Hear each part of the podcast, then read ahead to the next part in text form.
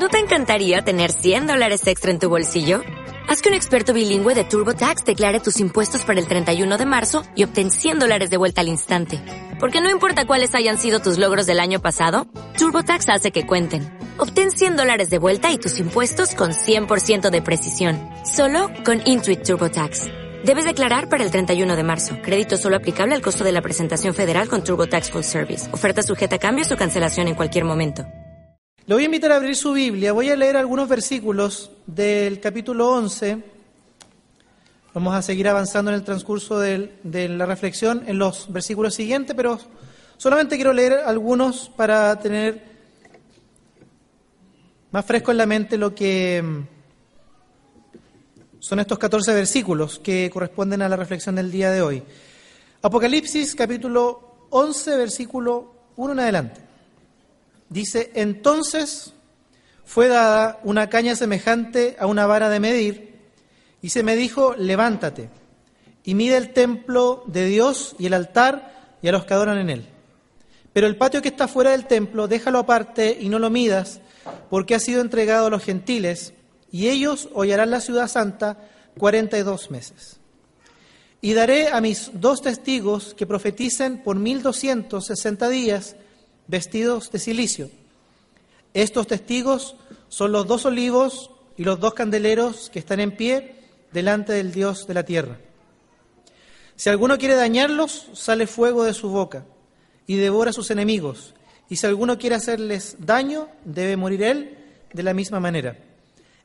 Estos tienen poder para cerrar el cielo, a fin de que no llueva en los días de su profecía, y tienen poder sobre las aguas para convertirlas en sangre y para herir la tierra con toda plaga cuantas veces quieran.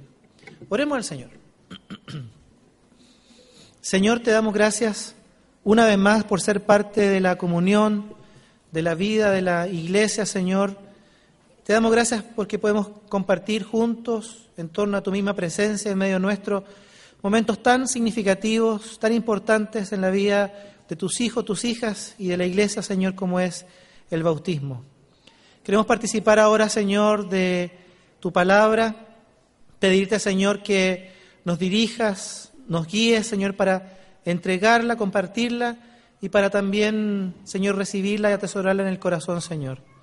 Te pedimos que tu Santo Espíritu, Señor, traiga esta palabra que hace miles de años compartiste con la iglesia a través de Juan, hoy día también sea palabra para nosotros, Señor, siglos después. Tu palabra que es viva, es eficaz.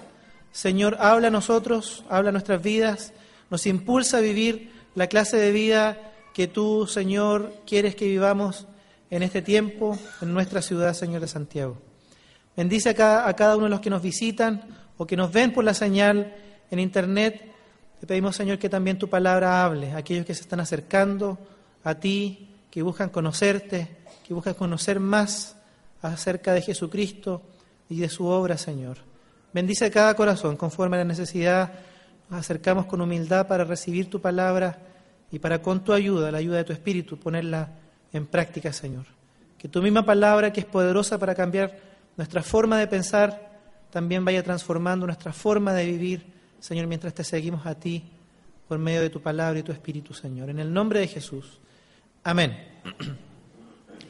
Hemos estado ya por varias semanas compartiendo acerca del libro de Apocalipsis y hemos estado reflexionando respecto de qué cosa el Señor le mencionó, le, entregó, le compartió a Juan en su momento para compartir con las iglesias de aquella época que estaban viviendo un tiempo histórico muy particular. Y hemos buscado ir reflexionando semana tras semana para poder entender y poder comprender cuál es el mensaje para nosotros hoy en día y que el mismo pasaje como palabra de Dios nos está comunicando. Vamos a leer los dos primeros versículos. Nuevamente dice, entonces me fue dada una caña semejante a una vara de medir, y se me dijo, levántate y mide el templo de Dios y el altar y a los que adoran en él. Pero el patio que está fuera del templo, déjalo aparte y no lo midas, porque ha sido entregado a los gentiles, y ellos hollarán la ciudad santa cuarenta y dos meses. Vamos a dividir en, este, en esta tarde este pasaje de 14 versículos en dos. La primera, la primera parte va a estar compuesta por las imágenes que se presentan en relación al templo y la segunda va a ser esta imagen, esta visión en relación a estos testigos que se menciona a partir del capítulo del versículo 3. Vamos a partir con el primera, primer versículo y el segundo.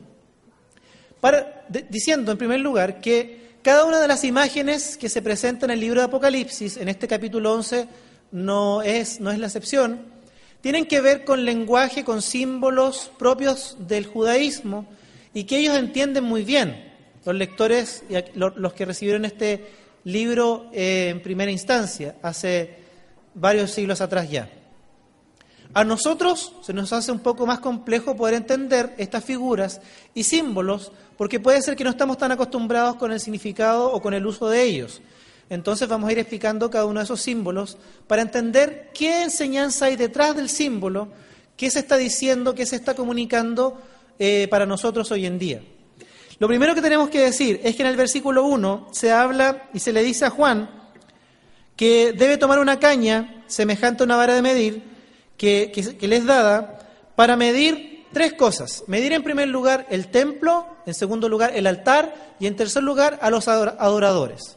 Lo primero que tenemos que decir en este, en este pasaje, en este versículo, es que así como en todos los, los, versículos anteriores y capítulos anteriores, esta imagen del templo vuelve a ser representativa de algo, es un símbolo de algo.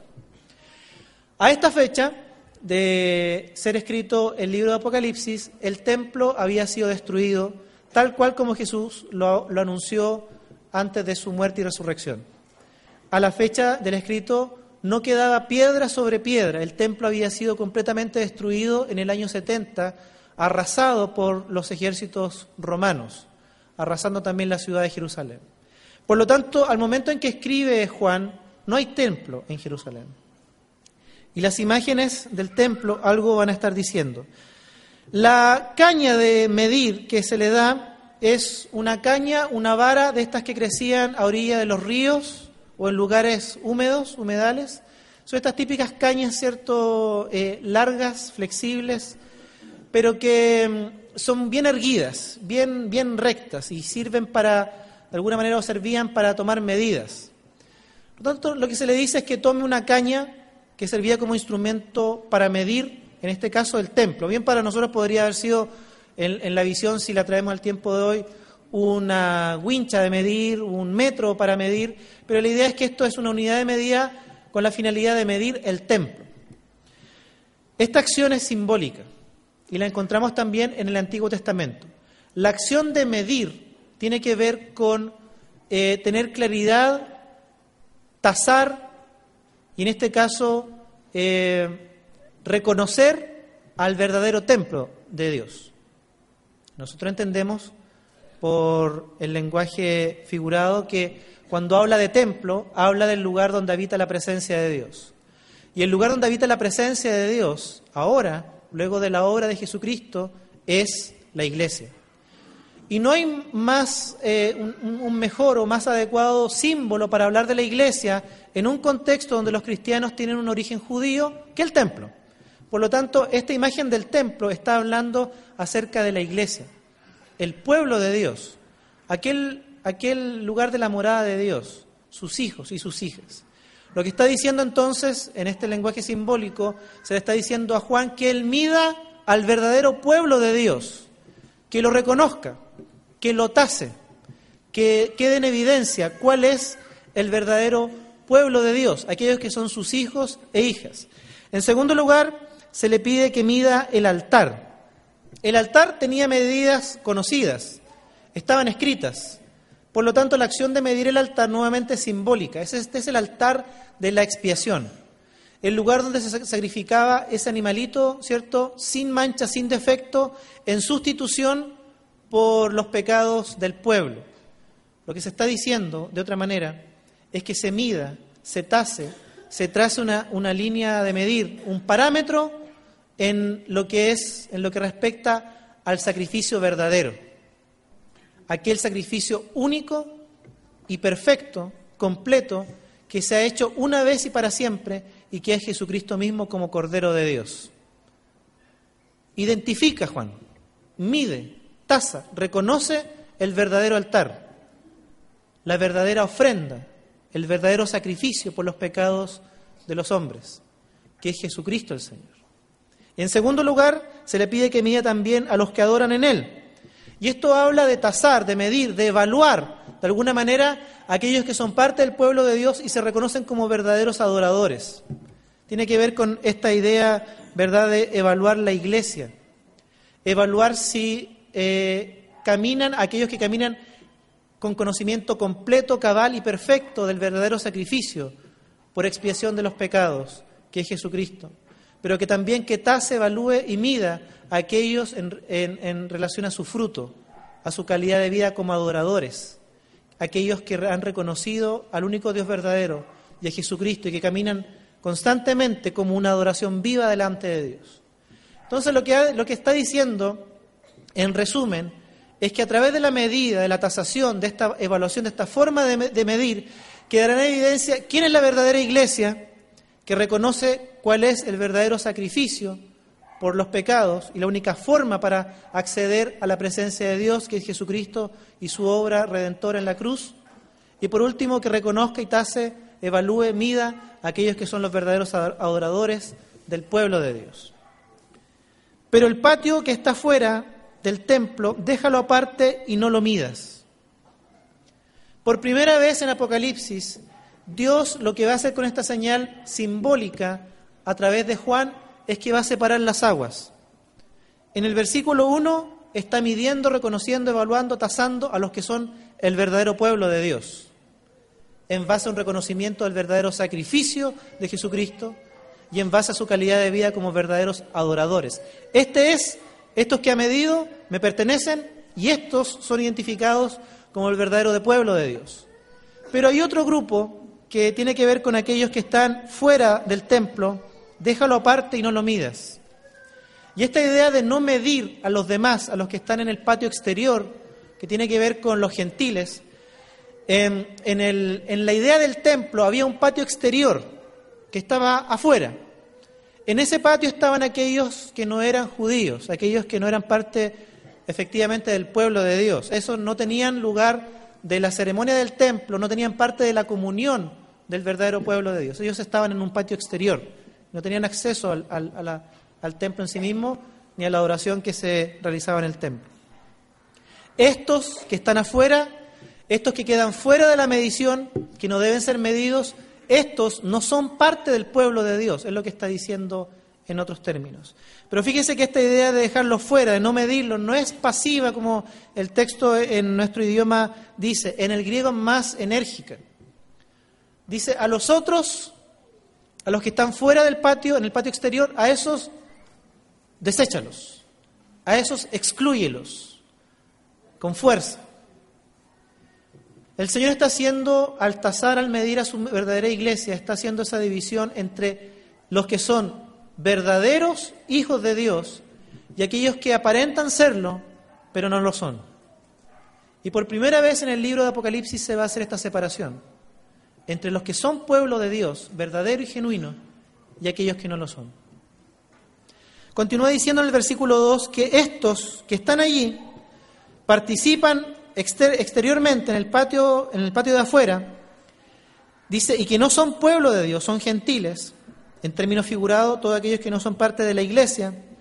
Estos que no son de la iglesia hollarán la ciudad santa 42 meses. Nuevamente debemos entenderlo en lenguaje figurado.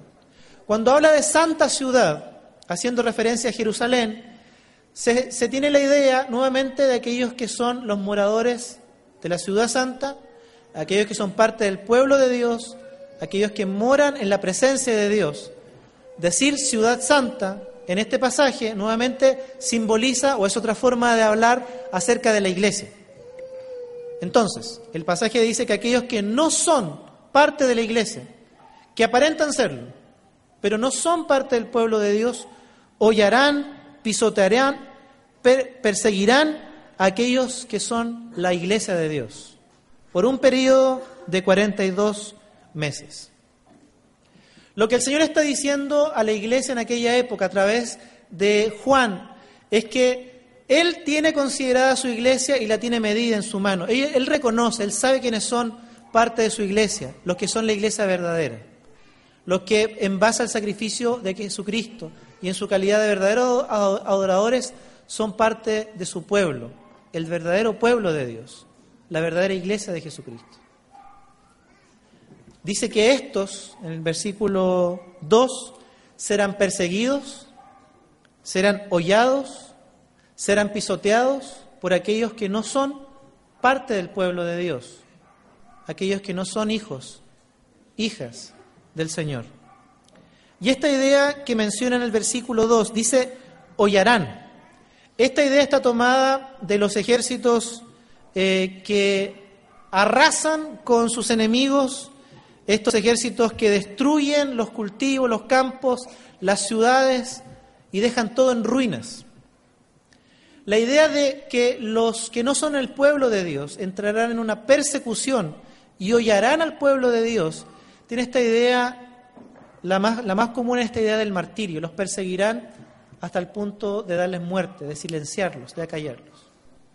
Pero fíjese que interesante porque la palabra que se ocupa para hollar en el versículo 2 también da la idea de un ejército que no solamente destruye, no solamente arrasa, sino que también busca profanar, busca eh, colocar en calidad de basura al pueblo enemigo.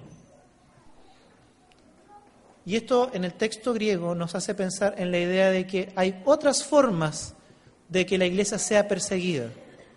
No solamente perseguir y torturar y asesinar, sino que también eh, buscar minar la iglesia desde dentro corromper la iglesia, que es uno de los, de los énfasis que esta palabra hollar también busca transmitir. Es decir, vendrá un tiempo en donde esta iglesia verdadera de Dios, que está medida, está en la mano de Dios, le pertenece a Él, y Él la tiene completamente dentro de su conocimiento, será perseguida, hostigada, pero también se le buscará destruir internamente, corrompiéndola internamente. La persecución muchas veces a través de la historia ha tomado este matiz, el de corromper a la iglesia internamente. Ya lo vimos en los capítulos iniciales de Apocalipsis, que había muchos que parecían ser parte del pueblo de Dios, pero habían infiltrado doctrinas erróneas, tratando de minar la fe verdadera en Jesucristo dentro de la iglesia. Este, según el pasaje, también es una forma de perseguir, de destruir a la iglesia, de buscar colapsarla y acabar, acabar con ella.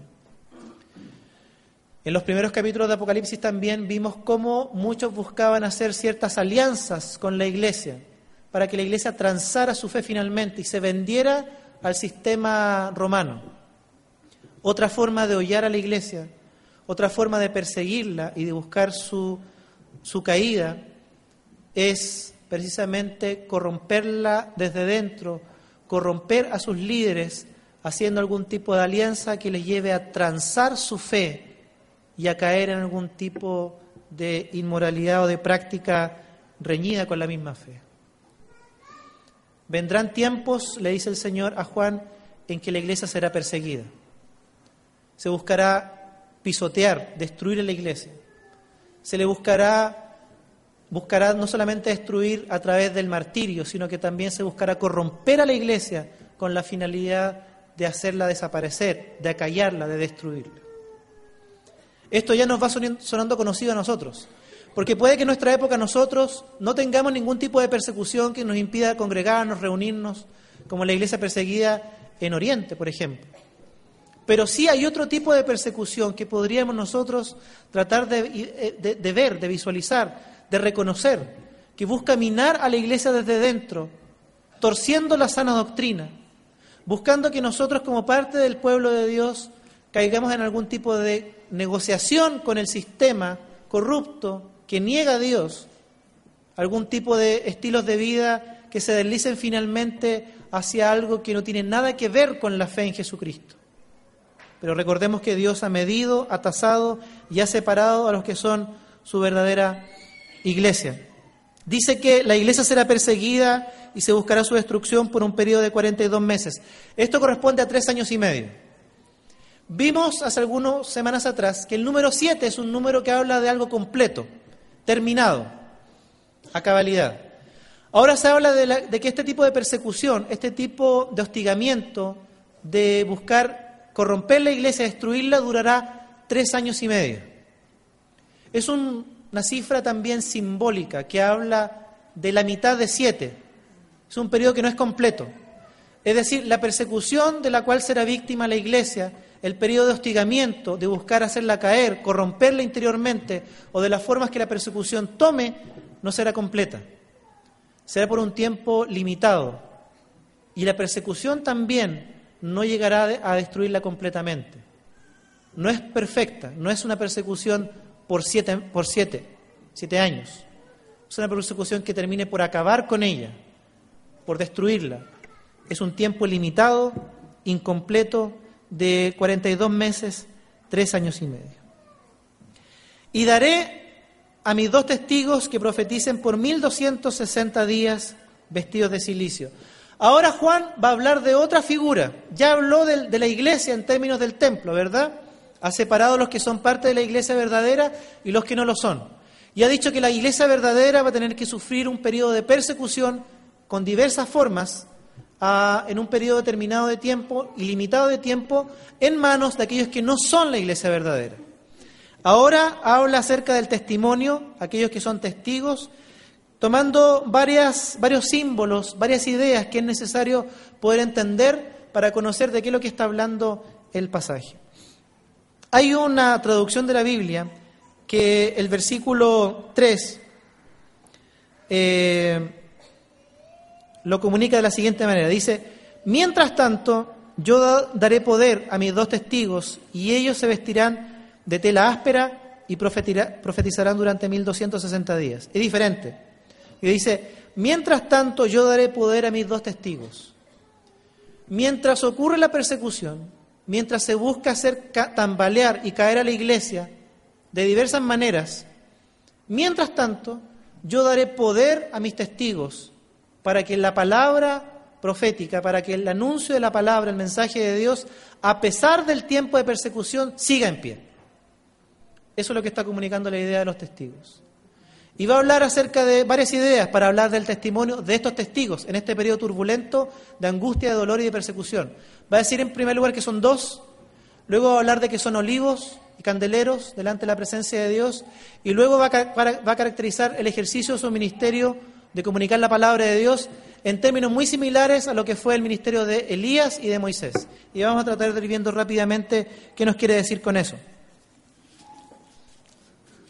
Dice que estos testigos profetizarán. La idea de profetizar, ¿verdad?, no tiene que ver necesariamente con entregar anuncios acerca del futuro.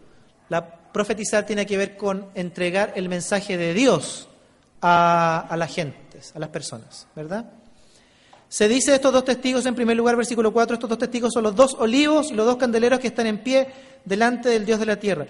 Decir dos olivos, decir dos candeleros que están en la presencia de Dios, es para nosotros a lo mejor un poco extraño, pero en el lenguaje propio de la cultura judía, inmediatamente venía a la mente la idea de los dos olivos y candeleros en el libro del profeta Zacarías capítulo 4.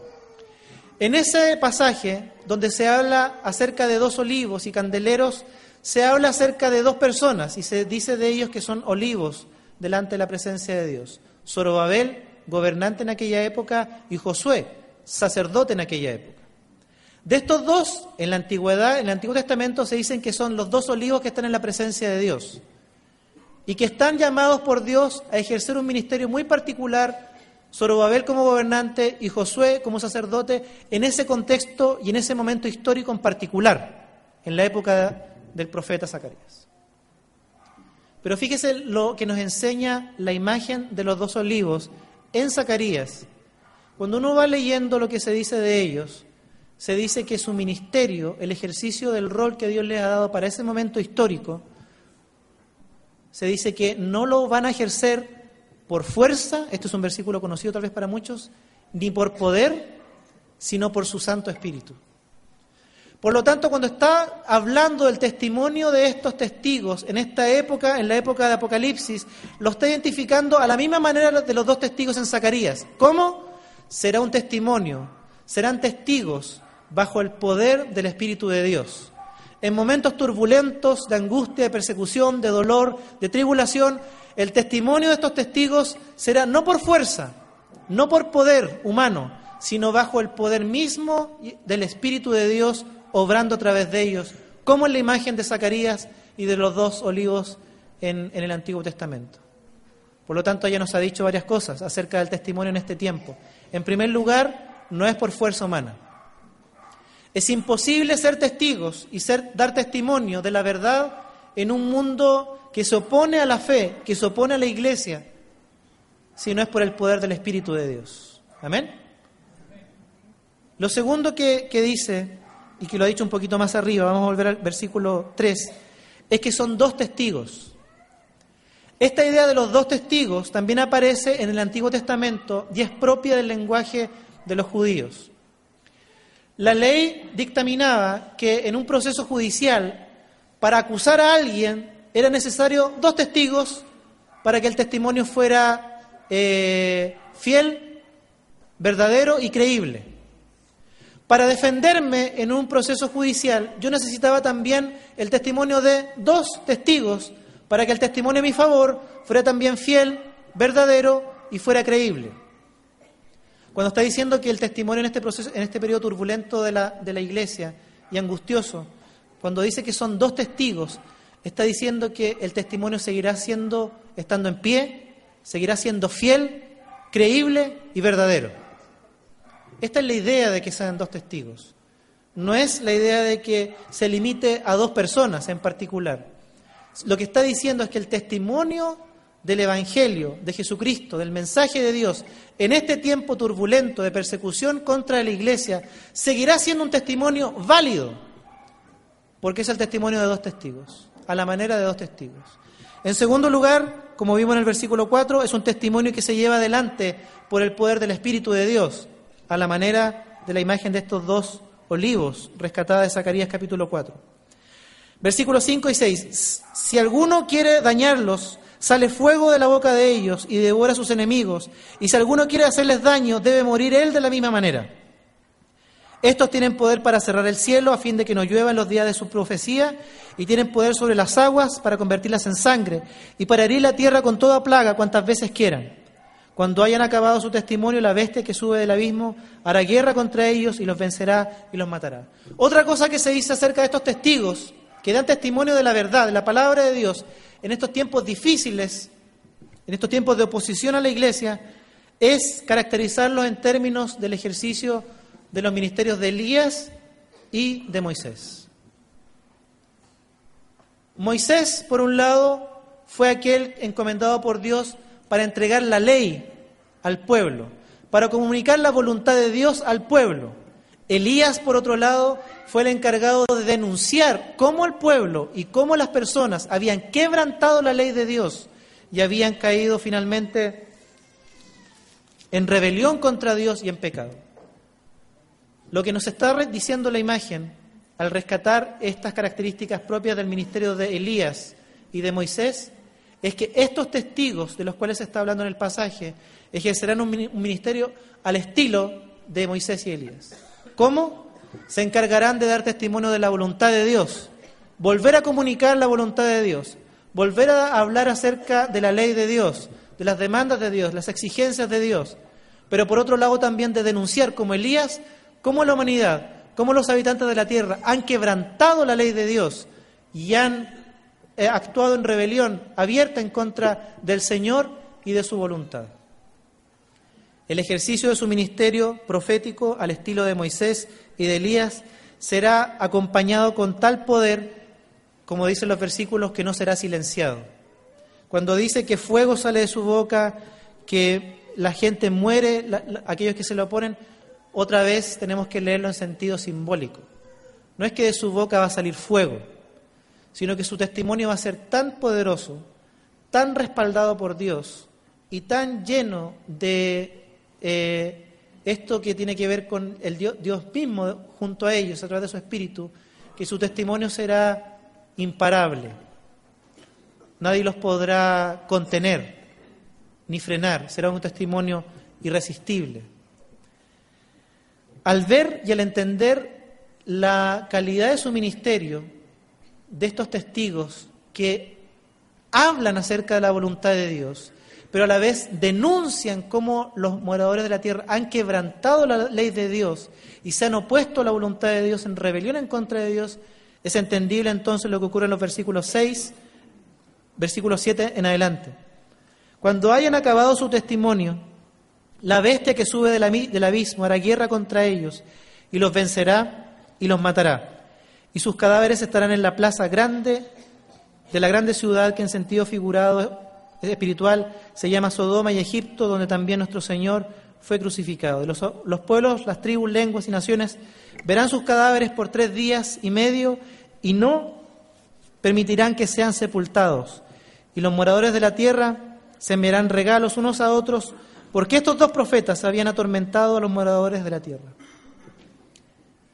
Lo único que se espera es la muerte de ellos, acallarlos, silenciar el testimonio de estos testigos. ¿Por qué? Porque su testimonio está dejando en evidencia la voluntad de Dios, pero por otro lado está mostrando cómo los moradores de la tierra constantemente están quebrantando la ley y son culpables delante de Dios. Este testimonio de estos testigos produce más que ronchas, más que chispas, produce un odio, una rivalidad y una contienda al punto de querer acallarlos y silenciarlos, matarlos, asesinarlos, destruirlos, acabar con ellos. Y el versículo 7 dice que se le permite a la bestia que sube del abismo hacer guerra en contra de estos testigos, vencerlos y finalmente matarlos. Hemos visto en capítulos anteriores que la idea del abismo tiene que ver con aquello que es opuesto al cielo. Hemos visto la visión del trono de Dios celestial, el abismo es lo opuesto, está más abajo de la tierra. Es el origen y tiene esta calidad de la maldad, desde donde viene la maldad. La bestia habla y va, va a comenzar a aparecer en el libro Apocalipsis de aquel poder que se levanta desde el mal, desde el abismo, para precisamente hacer guerra en contra de estos testigos de Dios que han venido a denunciar la corrupción, la injusticia y el pecado de los moradores de la tierra. Finalmente y aparentemente tienen, tienen victoria, ganan, son silenciados, mueren y su cadáver es puesto en la plaza pública de la grande ciudad. Esto nuevamente es simbólico. La idea de colocar un cadáver o dejarlo públicamente, dejarlo, dejar los cuerpos sin sepultar, es la señal de repudio más grande que puede encontrarse en la cultura judía hacia alguna persona. Lo que está diciendo es que es tal el odio, tal el repudio, tal la confrontación que generan estos testigos con su testimonio, que es palabra, no es otra cosa que comunicar la palabra de Dios, que se les deja expuestos como si fueran cadáveres. Se les repudia hasta este punto, hasta este, hasta este nivel, con este, con este nivel de intensidad y de fuerza, son odiados. Pero después, versículo 11, después de tres días y medio, entró en ellos el espíritu de vida, enviado por Dios, y se levantaron sobre sus pies, y cayó gran temor sobre los que vieron y oyeron una gran voz del cielo que les decía, subid acá, y subieron al cielo en una nube, y sus enemigos lo vieron. Estos testigos se dice en el versículo 7 que cuando concluyen su testimonio son muertos. Pero fíjese qué interesante otra traducción de la Biblia en lugar de decir cuando hayan acabado su testimonio, van a ser muertos, dice, para completar su testimonio serán muertos.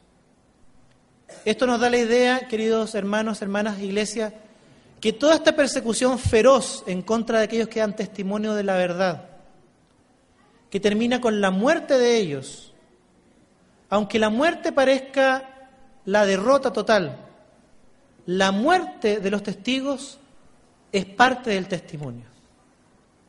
El testimonio de Jesucristo, de la palabra de Dios, se hace más vivo que nunca y se completa con la muerte de estos que son sus testigos. Cuando están muertos y aparentemente derrotados, el testimonio está más vivo que nunca. Sus voces no se pueden acallar. Las voces de aquellos que entregan su vida, que son odiados, perseguidos, asesinados, y que están dispuestos a entregar su vida, es mucho más potente y está más vivo que nunca. Y esto, más que una derrota, es una victoria en la proclamación del Evangelio y de la voluntad de Dios y de la palabra de Dios que les fue encomendada profetizar. El pasaje concluye rematando diciendo esto. Esto no ha sido una derrota. El testimonio sigue vivo y son puestos nuevamente en pie y son glorificados a la presencia de Dios. Esto produce en, en la visión de Juan el horror, el asombro, el temor y muchos dieron gloria a Dios cuando vieron este espectáculo. Esto nos puede hacer pensar que finalmente algunos creyeron. Recordemos que todavía la séptima trompeta todavía no es, tocada, no es anunciada, todavía no es el fin. Por lo tanto, todavía hay posibilidad de que algunos se arrepientan y se vuelvan al Dios verdadero.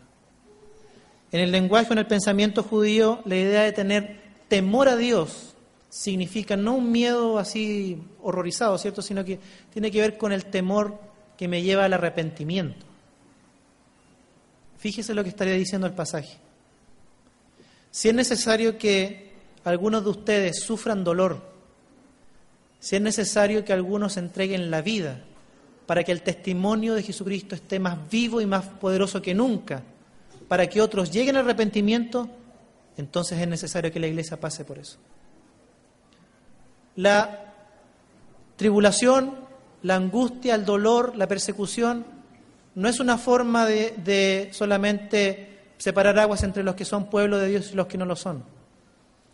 Son un medio de gracia de Dios, el sufrimiento de la iglesia, el dolor de la iglesia, incluso hasta la muerte de, los, de aquellos que han sido y son mártires. Es un medio de gracia incluso para que aquellos que aún no se han arrepentido y vuelto a Dios vean a Jesucristo finalmente y lo reconozcan como Señor y lo reconozcan como Salvador. La séptima trompeta va a ser tocada y aparecerá en las nubes visiblemente Jesucristo, en toda su gloria, con todo su poder, con toda su señorío, para tomar el reino que le pertenece solamente a Él. Queridos hermanos, hermanas, el pasaje nos ha hablado de que la iglesia atraviesa por momentos de persecución y siempre está atravesando por persecución con distintas caras. La persecución puede tomar este, este rostro, el rostro que tiene que ver con corromperla, buscar minar su doctrina desde dentro, corromper a los líderes que son parte de la iglesia desde dentro, con la finalidad de destruirla. Juan no es inocente en decir que el testimonio siempre termina con ser aceptado y reconocido. Juan dice claramente que hay poder en, en, aquellos que se oponen. Se les da la posibilidad de hacer guerra y de vencer, de oponerse. Es difícil, no será fácil. Puede haber tiempos de persecución de este tipo o del tipo que nosotros también podemos evidenciar, que tiene que ver con buscar corromper la iglesia internamente. Lo que sí es cierto, según los versículos que nos hablan de los testigos, es que el testimonio de Jesucristo nunca será callado, porque no es por fuerza ni por poder humano, es por la acción del Espíritu de Dios. El testimonio de Jesucristo siempre será válido, siempre se mantendrá, en pie, como es el testimonio de los dos testigos. Siempre debe seguir adelante al estilo y de la forma de Elías, dando testimonio de la voluntad de Dios, pero también dando testimonio de aquellos que han quebrantado y que han vuelto su rostro en rebelión en contra de Dios. Si en medio de este, este testimonio la iglesia sufre, si en medio de vivir la fe en estos tiempos usted tiene que sufrir o padecer por distintas razones,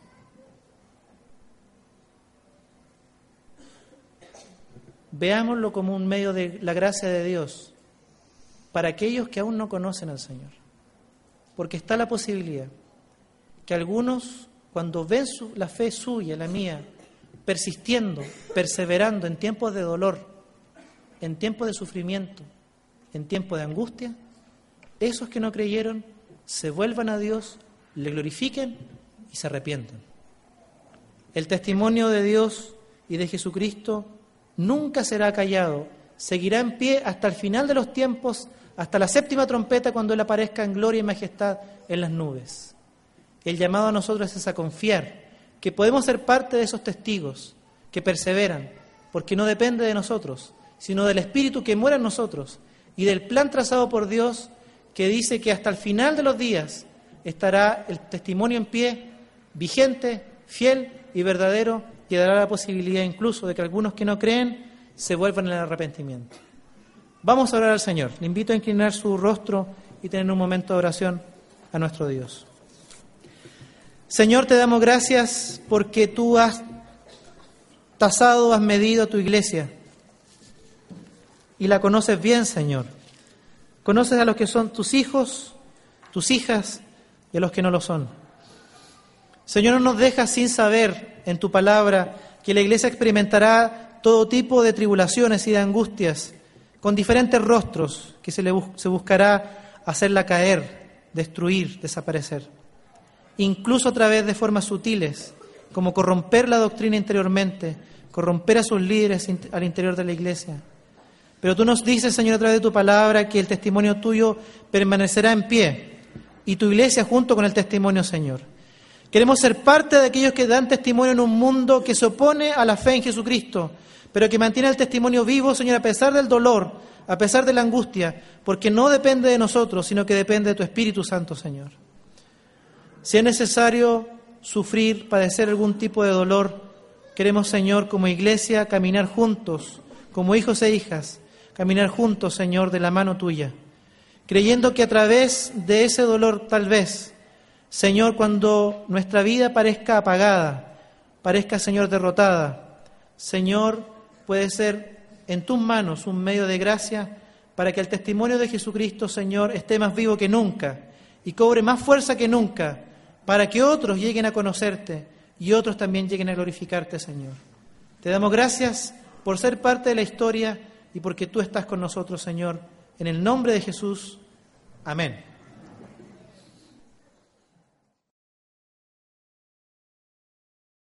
Oh, oh, oh, ¿Necesitas ayuda? En O'Reilly Auto Parts te ayudamos. ¿Necesitas algún consejo? Te aconsejamos. Nuestros profesionales en autopartes están siempre disponibles para ayudarte a encontrar lo que necesites. Excelente servicio al cliente es solo una de las ventajas que ofrece O'Reilly Auto Parts. Los profesionales en autopartes. Oh, oh, oh, O'Reilly Auto Parts.